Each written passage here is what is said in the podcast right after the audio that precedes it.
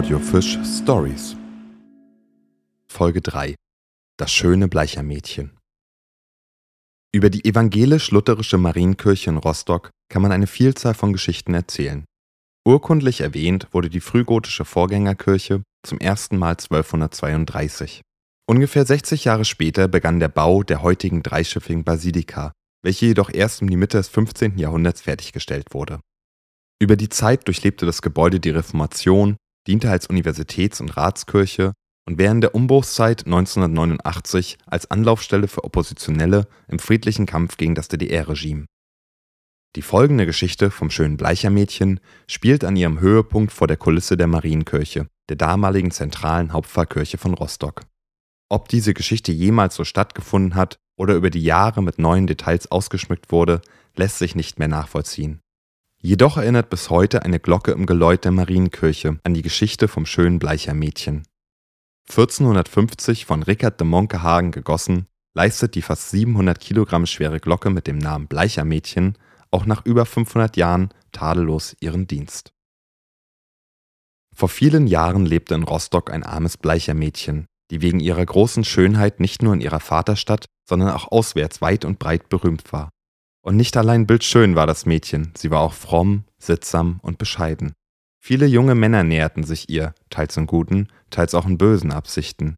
Während es einige derselben herzlich gut und aufrichtig mit dem jungen Mädchen meinten, die besten und redlichsten Absichten für sie hegten und sie so gerne zu ihrer ehrsamen Hausfrau machen wollten, hatten andere nur sündliche und unlautere Absichten auf sie, und ihrer Schwüre und Beteuerung von Liebe und Treue waren nur verstellte Bosheit, eitel Lug und Trug. Und wie es nun einem unschuldigen und unerfahrenen jungen Mädchen leider so oft ergeht, dass sie sich durch Äußerlichkeiten, Glanz und Reichtum blenden lässt und die schönen Reden und Versicherungen unredlicher Menschen für bare Münze nimmt, so ging es auch dem schönen Bleichermädchen. Bald aber schon sollte das arme, betörte Mädchen aus ihrem kurzen, schönen Traume erwachen. Als nämlich der Mann ihrer Wahl und Liebe, ein steinreicher Kaufmannssohn, seine niedrigen Absichten erreicht, als die Unschuld zu Tode vergiftet war, da wurde sie ihm gleichgültiger, er vernachlässigte sie, und er, der sie sonst alle Tage zwei, dreimal und öfter besucht, mit dem sie so oft und viel heimlich zusammengekommen, dem sie sich so vertrauensvoll und voller Zuversicht in die Arme geworfen, kam immer seltener und seltener. Da gingen der Armen die Augen auf, sie sah, dass sie hintergangen, schändlich betrogen war. Inzwischen hatte sich der junge Kaufmannssohn mit einem vornehmen und reichen Mädchen verlobt, und oft dachte er mit Zittern und Zagen daran, wie er es anfangen sollte, um von dem schönen Bleichermädchen, die bereits schwanger von ihm war, wieder abzukommen, ohne dass seine Braut und die Welt etwas von seinem Verhältnisse mit ihr erführen. Als er nun eines Abends nach langer Zeit wieder bei dem armen Mädchen war, als sie beide auf der Bleiche am Wasser auf und nieder gingen und sie ihm bittere Vorwürfe wegen seines Betragens machte, als sie unter Tränen mit Bitten und Drohungen in ihn drang, endlich das zu erfüllen, was er ihr so oft heilig zugeschworen, sich öffentlich mit ihr zu verloben, sie zu seinem Weibe zu machen und sie so wieder zu Ehren zu bringen, da gab ihm der Böse plötzlich den abscheulichen Gedanken ein, das Mädchen in das Wasser zu stoßen und sich so durch ihren Tod auf immer von ihr zu befreien. Und er tat, wie ihm der Teufel zugeflüstert. Schnell fasste er die Argdose, trug sie an das nahe tiefe Wasser und schleuderte sie weit hinein.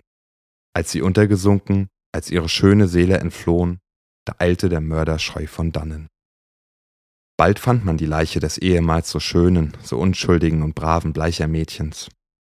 Allgemein glaubte man, dass sie sich selbst ertränkt, um ihre Schande nicht zu überleben. Dass aber der reiche Kaufmannssohn nicht nur der Mörder ihrer Ehre, sondern auch der ihres Lebens war, daran dachte niemand. Doch wusste dies nun auch wohl kein Mensch, so war es doch Gott bekannt. Und er sorgte auch dafür, dass alles an den Tag kam, dass die Unschuld gerettet, dass die im Geheimen verübte schwarze Tat entdeckt und dem schändlichen Verführer und Mörder schon hier seine verdiente Strafe wurde. Denn als am Dienstagabend das bleiche Mädchen im Dunkeln, ohne Sang und Klang, wie es dem Selbstmörder zukommt, durch die Straßen der Stadt nach dem Friedhofe gebracht wurde, um dort an der Mauer verscharrt zu werden, da erhellte sich plötzlich die schöne große Marienkirche.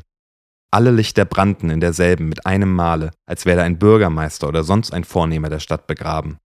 Die Orgel spielte von selbst ein Choral, so herrlich und rührend, wie ihn der Organist noch niemals vorgetragen, und alle Glocken läuteten so laut, so ernst und feierlich wie noch nie zuvor. Und alle Leute stürzten auf die Straße und schlossen sich entblößten Hauptes dem Leichenzug an. Und alles rief, das ist Gott, der also für die Unschuld spricht.